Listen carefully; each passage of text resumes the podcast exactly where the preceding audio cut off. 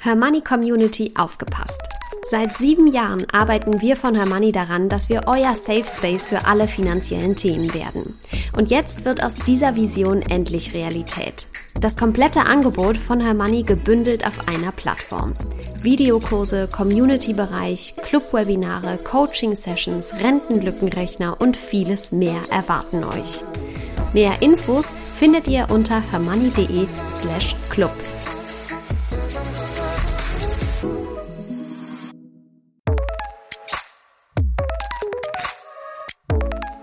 Das Hörmoney einmal eins. Finanzen einfach erklärt mit Simin und Saskia.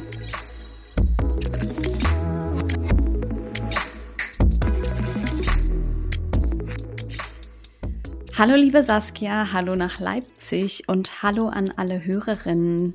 Hallo auch von mir aus Leipzig zu dir und zu euch. Wir wollen heute über Exchange Traded Products sprechen, aber zuvor soll es noch um eine kleine andere Sache gehen, die nämlich weiterhin läuft, aber wohl ab jetzt ohne mich. genau, ich muss dich heute noch rügen. Ähm, ich weiß nicht, ob ihr es mitbekommen habt, aber wir machen ja immer unsere Spar-Challenge. Verschiedene Spar-Challenges sogar. Also wir haben im Jahr 2023 die 52-Wochen-Challenge am Laufen und haben eine Spar-Community gegründet, zu der ihr euch sehr gerne anmelden könnt unter www.hermani.de slash challenge. Und dort gibt's auch monatliche Challenges. Zum Beispiel haben wir schon Zusatzeinnahmen generiert. Ne? Dann waren wir Blutspenden, haben Sachen verkauft auf Ebay, Winted, Ebay Kleinanzeigen. Wir haben einen No-Spend-Month eingelegt und so weiter und so fort. Und ich frage dann die lieben Kolleginnen jeden Monat, ja, wie läuft's denn bei euch? Erzählt doch mal. Und wer ja immer on top, on point dabei ja. ist, ist unsere Alexa. Also die, die ist zieht wirklich durch. absolute Vorbild, ja. Also da fühle ich mich auch ja. immer so schlecht daneben. Ja, zu Recht, weil Simin ist tatsächlich dann jetzt ausgeschieden. Herzlichen Glückwunsch dazu, Simin. Man hat mich rausgeschmissen aus, aus der ja. Community. Ja, ja das war nichts mit dir. Du hast so viele Stärken, aber Sparen gehört aber Sparen nicht dazu. Nein. Das, mein Problem ist, ich habe so meine eigene Methode und diese Challenges, die passen einfach nicht in mein hm. System rein. Und ich möchte mein System auch nicht ändern dafür, weil es so gut funktioniert. Und ja, deswegen, ich verstehe, ich bin eine Niete in all diesen Challenges. Zusatzeinnahmen habe ich tatsächlich, mir ist im Nachhinein aufgefallen, ich habe von der Deutschen Bahn noch was zurückbekommen, weil ich nämlich eine mhm. Verspätung eingereicht habe. Also glaube, ich habe 20 Euro bekommen. Entsprechend, das habe ich unabsichtlich, habe ich dann doch eine Zusatzeinnahme generieren können in diesem mhm. Monat. Aber ja, ich bin insgesamt wirklich eine Niete, was diese Challenges angeht. Und deswegen bin ich da zu Recht von euch rausgeschmissen worden. Aber ich finde es bei dir jetzt auch gar nicht mal so schlimm, weil du bist selbstständig und hast uns ja auch schon ganz zu Anbeginn dieses Podcasts erklärt, dass du verschiedene Spartöpfe hast und dass ja. du natürlich Geld zurücklegst dann für das Finanzamt, nicht wahr? So Am Ende es, des so Jahres. Von daher, du hast ein eigenes System, das ist total in Ordnung. Ich kann dazu auch nur sagen, dass der Jahresanfang es mir wirklich schwer macht, zu sparen, weil ich weiß nicht, ich glaube, ich möchte dieses graue Wetter kompensieren oder wollte. Jetzt ist ja. Frühling, jetzt ist schön. Aber ich hatte so richtig Lust, das Geld mit vollen Händen auszugeben. Also da kam scheinbar wieder, ja, diese verschwenderische Konsumgöttin in mir zum Vorschein und hat äh, die deutsche Wirtschaft ein bisschen befeuert. Ist ja auch nicht verkehrt. So ist es. Aber ich hoffe, dass ich das jetzt in den nächsten Quartalen wieder in den Griff bekomme, weil sonst gehe ich auch als Loserin hier raus und dann ist Alexa irgendwann alleine. Ja, ich bin trotzdem natürlich gespannt und werde das Ganze weiterhin verfolgen. Vielleicht wollen wir noch mal sagen, wenn jetzt die ein oder andere Zuhörerin dabei sein möchte, wir setzen euch gerne noch mal den Link zu unserem eigenen Newsletter, über den wir euch auf dem Laufenden halten, in die Show Notes, oder Saskia? Auf jeden Fall, das machen wir. Jetzt haben wir uns schon wieder so verquatscht, ne? Ja. Und ich finde das Thema ja eigentlich auch total interessant und könnte da jetzt noch viel, viel länger mit dir drüber reden, wofür du dein Geld so ausgegeben hast. Und ich meins, ähm, aber das erfahrt ihr ja Da können wir noch mal eine eigene Folge machen. Ja, oder so. ja, sehr gerne. genau. Ähm, aber wir haben ja heute, jetzt müssen wir leider zum Ernst des Lebens wieder übergehen. Ja, und, leider. Aber wir wollen gemeinsam lernen. Das macht mal mehr, mal weniger Spaß, so wie das Spaß so ist auch. Es. Aber wir haben uns heute ein ganz tolles Thema für euch überlegt. Äh, du hast es schon gesagt, die Exchange Traded Products. Ihr kennt tatsächlich eines dieser Produkte, dieser Products schon, und zwar ja. die ETFs. Also ja. da seid ihr ausreichend informiert, aber es gibt noch ganz tolle andere Sachen, über die wir da heute sprechen können. Von daher, Simi, vielleicht ordnest du das einmal kurz für uns ein. Was sind denn diese Exchange Traded Products? Ja, sehr gerne. Das sind eigentlich passive Wertpapiere, so wie wir es von den ETFs kennen, die eben an der Börse handelbar sind. Mit diesen Exchange Traded Products, auch ETPs genannt, können wir auf die Entwicklung, die Kursentwicklung von Aktien, Anleihen, Rohstoffen oder Währungen zum Beispiel setzen. Und entsprechend haben diese ETPs immer einen sogenannten Basiswert, sprich Aktien, Anleihen und so weiter. Das ist dann mhm. immer der, die Basis dieses äh, Produktes. Und das Ziel eines ETPs ist immer, den Basiswert beziehungsweise den zugrunde liegenden Index so exakt wie möglich abzubilden. Auch das kennen unsere Hörerinnen natürlich schon von unseren ETFs. Genau, und so wollen diese. ETPs natürlich auch immer eine möglichst gleiche Wertentwicklung erzielen, wie es der Basiswert tut oder eben der zugrunde liegende Index. Und entsprechend ist die Performance von ETPs sehr einfach nachvollziehbar, weil eben immer da so ein Wert zugrunde liegt. Wir haben es vorhin schon erwähnt, es gibt verschiedene Arten von ETPs. Welche das sind, das erfahrt ihr jetzt. Zum einen gibt es die uns bekannten ETFs, also die Exchange Traded Funds. Sie bilden einen Index, eine Branche oder ein Thema ab und bieten damit einen einfachen und breit gestreuten Zugang zu einem bestimmten Markt. Wichtig, sie sind als Sondervermögen auch vor der Insolvenz der Kapitalanlagegesellschaft geschützt, also dem ETF-Anbieter. Die zweite Form sind ETCs, also Exchange Traded Commodities. Sie bieten die Möglichkeit, in einzelne Rohstoffe oder Edelmetalle zu investieren. Im Gegensatz zu ETFs sind sie kein Sondervermögen, bieten also auch keinen Schutz vor der Insolvenz des Emittenten, also des Herausgebers des ETCs. Und als letztes die ETNs, Exchange Traded Notes. Sie bieten die Möglichkeit, in Währungen zu investieren. Sehr beliebt sind zum Beispiel ETNs in Bitcoin oder andere Kryptowährungen. Genau wie ETCs sind sie aber auch kein Sondervermögen. Simin, ich bin ja jetzt auch voller Spannung in diese Folge gekommen, weil wir haben schon über Gold und Rohstoffe geredet. Ja. Und ich habe ja gehofft, dass man zum Beispiel Gold jetzt nicht nur in der Schmuckschatulle haben muss, sondern man könnte es vielleicht auch ins Depot holen in Form von so einem ETP. Wie ist das denn? Also kann ich mich jetzt für Gold, Silber, Palladium, was auch immer entscheiden und mir über ein ETP diesen Rohstoff ins Depot holen? Ja, das geht. Wir müssen da aber eben, so wie wir jetzt diese verschiedenen Varianten von ETPs gehört haben, zwischen den Hüllen des Produktes unterscheiden. Und zwar hat das auch einen Grund. Zum Beispiel können AnlegerInnen mit Rohstoff-ETFs durchaus auf breit gestreute Rohstoff-ETFs setzen. Was es mhm. aber nicht gibt, ist ein ETF, der die Wertentwicklung von nur einem Rohstoff abbildet, so wie du jetzt gesagt hast, Gold, Silber, Palladium oder wie auch immer. Warum ist das so? Das liegt ganz einfach daran, dass gemäß der europäischen USITS-Richtlinie, das sind rechtliche Vorgaben und Qualitätsanforderungen an spezielle Investmentprodukte, ETFs als Produkte ein gewisses Mindestmaß an Diversifizierung, also Streuung gewährleisten müssen. Und sie dürfen keine physischen Rohstoffe halten. Entsprechend ist es in der EU nicht möglich, zum Beispiel einen Gold-ETF aufzulegen. Das ist dann hm. immer ein Gold-ETC. Okay. Es gibt aber Rohstoff-ETFs, die dann verschiedene Rohstoffe bündeln.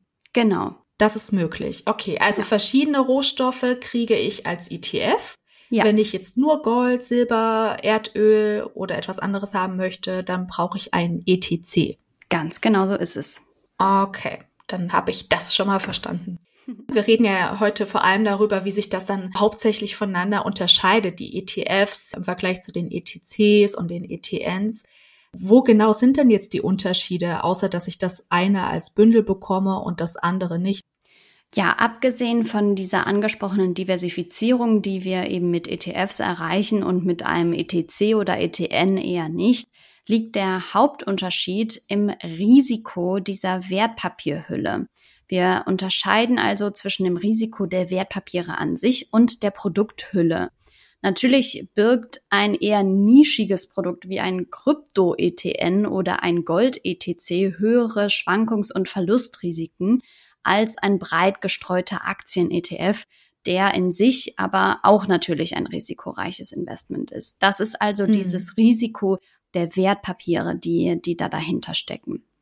Okay, das heißt, du hast jetzt gerade gesagt Krypto-ETN. Ich kann also verschiedene Kryptowährungen als ETN einkaufen bzw. nachbilden über so einen ETN. Genau, auch hier gilt immer, das ist dann eine Kryptowährung. Also es gibt Bitcoin-ETNs, es gibt Ethereum-ETNs mhm. und so weiter. Mhm, spannend. Auf der anderen Seite steht dann aber das Risiko dieser Produkthülle. Hierbei ist die Unterscheidung zwischen ETF und auf der anderen Seite ETN bzw. ETC sehr wichtig. Ein ETF zählt, wie wir schon im Einspieler gehört haben, als Sondervermögen. Das bedeutet, dass das Geld im ETF getrennt vom Kapital der Gesellschaft verwahrt wird, also vom ETF-Anbieter.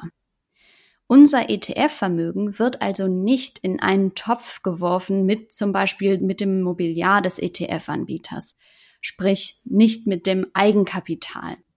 Im Falle einer Insolvenz ist das wichtig. Das bedeutet, dass die Gläubiger keinen Zugriff auf unser ETF-Vermögen haben. Mhm. Anders ist das bei ETCs und ETNs. Hier ist unser Kapital im Falle einer Insolvenz des Anbieters nicht geschützt, denn rechtlich gesehen sind ETCs und ETNs Schuldverschreibungen. Mhm. Jetzt ist es aber so, dass zur Minimierung dieses Risikos Anbieter auf unterschiedliche Methoden zur Besicherung durchaus zurückgreifen. Im Falle von ETCs unterscheidet man zum Beispiel zwischen physisch hinterlegten ETCs und vollständig besicherten ETCs. Okay, physisch hinterlegt kann ich mir noch vorstellen. Physisch besichert bedeutet einfach nur, dass zum Beispiel, wenn du ein Gold-ETC jetzt nimmst, dass dahinter tatsächlich die entsprechenden Goldbaren im Tresor eines treuhändischen Verwalters hinterlegt sind. Genau. Und äh, so wird das Emittentenrisiko im Falle einer Insolvenz eliminiert. Aber was ich noch nicht kenne, ist, sind diese vollständig besicherten ETCs. Was ist denn da der Unterschied zu den physisch hinterlegten ETCs? Genau, in diesem Fall gibt es auch eine Absicherung sozusagen, aber die Sicherheiten liegen nicht in Form von Edelmetallbeständen vor beispielsweise, sondern über Bareinlagen, Kreditsicherheiten von Versicherern oder Wertpapieren mit guter Bonität. Das ist mhm. natürlich vor allem für solche ETCs, wir haben ja gelernt in der Rohstofffolge, nicht alle Rohstoffe lassen sich gut lagern, ja. Also so ein Rohöl äh, mm. ja, der ist schwer physisch zu hinterlegen oder zu besichern. Mm. Und entsprechend würde man da vielleicht eher auf solche Besicherungsmethoden zurückgreifen. Gut. Und worüber sollte man sich noch informieren, wenn man jetzt in so ein ETC investieren möchte? Genau, das ist ganz wichtig. Was ihr auch wissen solltet, wenn ihr darüber nachdenkt, in so ein ETC zu investieren, ist, Viele dieser Produkte bilden die Wertentwicklung eines sogenannten Terminkontraktes beziehungsweise Futures ab. Jetzt wird es mhm. ein bisschen kompliziert, ja. Also hier muss man wirklich sagen, da merkt man, diese ETCs, das ist schon was ganz, ganz anderes als ein klassischer ETF, so wie wir ihn kennen. Terminkontrakte oder Futures sind einfach gesagt Verträge, bei denen ein bestimmter Rohstoff zu einem bestimmten Zeitpunkt in der Zukunft zu einem festgesetzten Preis gekauft oder verkauft wird. Das heißt, ich mache einfach mhm. einen Vertrag beispielsweise mit dir und wir sagen, okay, in zehn Tagen kaufe ich beziehungsweise verkaufst du mir deinen Rohstoff zu einem festgesetzten Preis, den wir jetzt vereinbaren. Okay, das heißt, wenn ich jetzt einen hohen Preis ansetze und der Rohstoff wäre dann in zehn Tagen eigentlich weniger wert, als wir ursprünglich vereinbart haben, dann würdest du draufzahlen und andersrum. Ganz genau. Und da liegen eben mhm. die Chancen und Risiken in diesen Terminkontrakten. Mhm. Da solche Terminkontrakte eben immer nur eine begrenzte Laufzeit haben, muss der ETC-Anbieter diese Kontrakte immer vor Laufzeitende verkaufen und einen neuen Terminkontrakt kaufen, weil mit diesem ETC wollen wir ja nicht einfach irgendwann unser Gold verkaufen oder vereinbaren, dass wir Gold kaufen, sondern wir wollen vom Goldpreis profitieren oder den abbilden über einen ETC. Und entsprechend muss das mhm. immer weiter laufen sozusagen. Und je nachdem, das hast du jetzt im Prinzip auch schon gesagt, ob der neue Terminkontrakt günstiger oder teurer ist als der, der verkauft wurde jetzt, werden dann eben sogenannte Rollgewinne oder Rollverluste über diesen ETC erzielt. Und das ist für AnlegerInnen ein zusätzlicher Punkt, den es zu beachten gilt, denn diese Rollgewinne oder Rollverluste können sich wirklich stark auch auf die Performance natürlich auswirken. Wer gewinnt denn jetzt bei so einem Rollgewinn? Der Verkäufer oder der Käufer? Bei einem Rollgewinn gewinne ich als ETC-Anlegerin. Als Anlegerin, also genau. als Käuferin. Ja. Mhm. Und bei den Rollverlusten verliere ich Geld als Anlegerin. Genau, wir müssen natürlich unterscheiden zwischen mir als ETC-Käuferin und dem ETC-Anbieter, der dann wiederum diese Terminkontrakte macht. Aber für Anlegerinnen ist gut zu wissen, Rollgewinne sind im Sinne von uns. Also Rollgewinne sind gut mhm. für uns, Rollverluste sind schlecht für uns. Ganz einfach zu merken. Mhm. Wo kann ich denn sowas überhaupt kaufen? Jetzt hast du schon gesagt, es wird alles auch an der Börse gehandelt. Also kann ich normal bei meinem Broker dann die ETPs, ETCs, ETNs kaufen oder gehe ich da zur Bank? Ganz genau. Das kann man ganz normal also ETCs und ETNs kann man ganz normal handeln, genauso wie unsere ETFs bei den meisten Brokern ist das völlig frei handelbar sozusagen. Und da das passive Wertpapiere sind, sind die wahrscheinlich ähnlich günstig wie unsere allseits bekannten ETFs, oder? Das denkt man. Das gilt natürlich, wie du sagst, für unsere bekannten ETFs. Die gelten als günstige Anlagemöglichkeit. Bei ETCs sieht das ähnlich aus. Die Kosten liegen in der Regel bei bis zu 0,6 Prozent pro Jahr, was ja wirklich verkraftbar mhm. ist. Anders sieht das aus bei den ETNs. Es gibt zum Beispiel Bitcoin-ETNs, die je nach Anbieter zwischen 0,75 und 2,5 Prozent pro uh. Jahr kosten. Mhm. Genau, das natürlich auch wieder ein eigenes Thema. Da können wir gerne auch nochmal eine eigene Folge zu machen. Wie investiere ich eigentlich in Kryptowährungen? Schreibt uns gerne mal, falls euch das interessiert, weil das ist nochmal ein ganz eigenes Thema. Da gibt es natürlich auch andere Möglichkeiten als diese ETNs. Okay, was haben wir heute also gelernt? Was nehmen wir jetzt mit aus dieser Podcast-Folge? Ein Buchstabe macht einen großen Unterschied. Und du, liebe Simeon, hast uns jetzt mehrfach darauf hingewiesen, dass es ganz, ganz wichtig ist zu verstehen, dass sich die Produkthüllen von ETCs und ETNs deutlich von der von ETFs unterscheidet. So ist es. Ich habe leider gelernt, dass es keinen einfachen Gold-ETF gibt. Ja, aber gut, ist nicht schlimm. Dann nimmt man eben auch andere Rohstoffe mit dazu oder geht auf einen ETC. Wer also Rohstoffe in sein Portfolio integrieren möchte, kann das auch mit breitstreuenden Rohstoff-ETFs und umgeht damit das Emittentenrisiko und die komplexe Produktstruktur. Vielen Dank, liebe Simin, dass du uns dieses sehr, sehr komplizierte Thema heute so leicht verständlich wie nur möglich erklärt hast. Ich bin jetzt schon großer Fan von ETPs und werde die mir auf jeden Fall auch jetzt nachträglich nochmal zu Gemüte führen. Ja, super, das freut mich. Es hat mir wie immer viel Spaß gemacht mit dir hier. Und ich freue mich auf unsere nächsten Folgen. Wenn ihr da auf dem Laufenden bleiben wollt, dann abonniert uns gerne und wenn euch unser Podcast gefällt, hinterlasst uns auch gerne eine positive Bewertung. Da freuen wir uns immer sehr drüber. So ist es. Bis in 14 Tagen.